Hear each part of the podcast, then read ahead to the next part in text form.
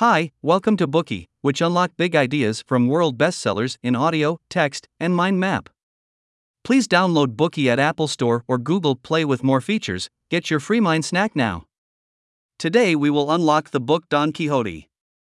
It is a classic novel by Miguel de Cervantes in the early 17th century. It follows the adventures of a middle aged man named Alonso Quixano, who becomes convinced he is a knight and sets out on a quest to right wrongs and defend the helpless. Accompanied by his loyal squire, Sancho Panza, Don Quixote encounters a series of comical and often absurd situations as he tries to live up to his chivalrous ideals. He battles windmills, challenges a group of priests to a duel, and even rescues a damsel in distress. Despite his well meaning intentions, Don Quixote's actions often cause chaos and confusion, leading to humorous misunderstandings and misadventures. As he continues his journey, he begins to question the nature of reality and the role of imagination in shaping our lives. The novel explores themes of idealism, delusion, and the power of imagination to transform our world. The novel has been widely celebrated for its humor, satire, and exploration of human nature. The author of this book, Miguel de Cervantes, was born in 1547 in Alcalá de Henares, Spain. In Western literature, he is regarded as one of the greatest Spanish novelists, poets, and playwrights. Cervantes began writing at a young age and published several plays and poems before becoming a soldier in the Spanish Navy. He fought in many battles, including the famous Battle of Lepanto, where he was wounded and captured by pirates. After being released from captivity, Cervantes returned to Spain and continued to write. In 1605, he published the first part of Don Quixote, which quickly became a literary sensation and established Cervantes as one of the leading writers of his time. The second part of the book was published in 1615, and the complete novel was published in 1620. Cervantes died in Madrid in 1616, but his legacy as one of the greatest writers in history lives on.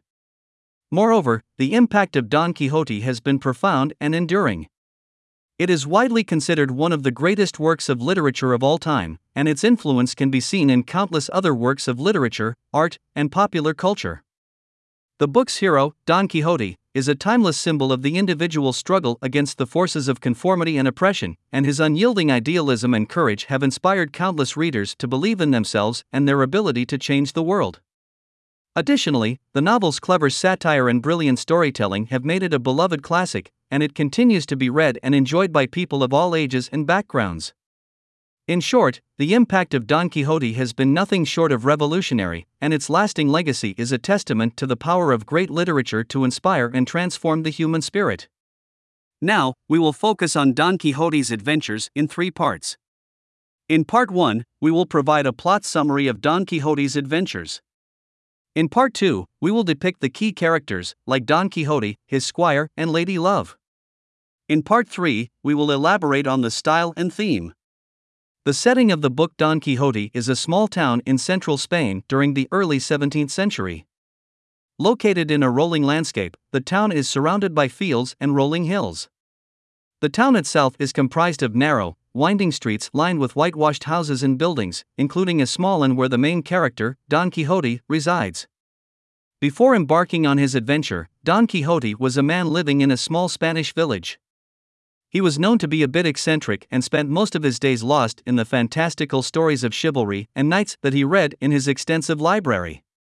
Despite his love for these tales, Don Quixote's friends and family were concerned about his obsession with them and worried that it was driving him to madness.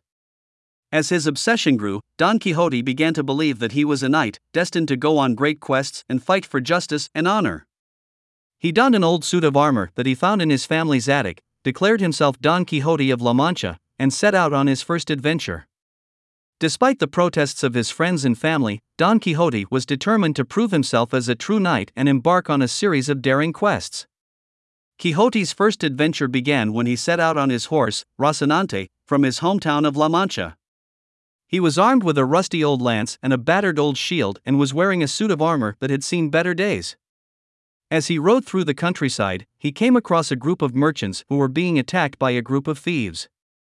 Quixote valiantly charged to defend the merchants, using his lance to strike down the thieves. However, he soon realized that the thieves were actually just actors who were rehearsing for a play. Embarrassed, Quixote quickly rode away. Despite this defeat, Quixote remains undeterred in his quest to become a brave and chivalrous knight. He continues to read his books of chivalry and trains himself in the ways of combat, determined to overcome any obstacles in his path. But would his family still endure that? Then the destruction of Don Quixote's library was a pivotal moment that served to highlight the conflict between reality and fantasy in the novel. The library, which contained a vast collection of books on chivalry and romance, was a source of endless fascination and inspiration for Don Quixote, who spent hours lost in its pages and becomes convinced that he was a knight errant destined to right wrongs and defended the honor of his lady. However, the library was also a source of frustration for those around him, who saw it as a hindrance to his sanity and a source of his delusions. One of the first to attempt to destroy the library was Don Quixote's niece and housekeeper, who saw the books as a threat to their livelihood and a source of their uncle's madness. They burnt a number of the books, but Don Quixote could save some of them and rebuild his collection. However, the destruction of his library was not the end of Don Quixote's struggles with reality. Then an important role appeared. When Don Quixote first met Sancho Panza, he was immediately impressed by the man's rough and rustic appearance. Quixote saw in him the perfect squire to accompany him on his adventures as a knight errant, and immediately offered him the position. Sancho was initially hesitant, but Quixote's persuasive words and his own desire for adventure ultimately won him over. The two set out on a second adventure. Next, Quixote came across a group of peasants celebrating a festival. Quixote mistook the peasants for knights and attacked them, thinking they were his enemies. The peasants, who were unarmed and unprepared for a fight, fled in terror. Quixote then continued on his journey, convinced that he was a great knight on a noble quest. As he rode, Quixote came across a group of windmills that he believed were giants. He charged at them with his lance, but was quickly knocked off his horse by the turning blades of the windmills. Undeterred, Quixote picked himself up and continued his journey, still believing that he was a great knight. Eventually, Quixote came across a beautiful young woman named Aldonza Lorenzo, who he believed was Princess Dulcinea. Quixote vowed to serve and protect her and set out on a quest to rescue her from the evil Moors. However, Aldonza was actually just a peasant girl who was uninterested in Quixote's affection. In his final adventure, Don Quixote set out with his loyal squire, Sancho Panza, to seek out adventure and right wrongs. He encountered a group of travelers on their way to the Duke's castle, and he decided to join them. Along the way, he encountered a group of thieves who tried to rob him, but he bravely fought them off and rescued the travelers. At the castle, Don Quixote was welcomed by the Duke and Duchess, who admired his bravery and chivalry. They devised a series of elaborate schemes to test his mettle, including setting up a fake giant and a fake, enchanted castle. Don Quixote, however, was not fooled and valiantly fought off these challenges, earning the admiration of the Duke and Duchess. Despite his successes, Don Quixote was still plagued by his delusions and began to grow weaker and frilier. He became ill and was forced to return home, where he was tended to by his friends and family. As he lay on his deathbed, he reflected on his life and admitted that his adventures were ultimately misguided and foolish. He asked for forgiveness and died peacefully, leaving behind a legacy as one of the most famous and enduring literary figures in history. So, do you think that Don Quixote is a tragic man? Today, we are just sharing limited content. To unlock more key insights of world class bestseller, please download our app. Just search for Bookey at Apple Store or Google Play, get your free mind snack now.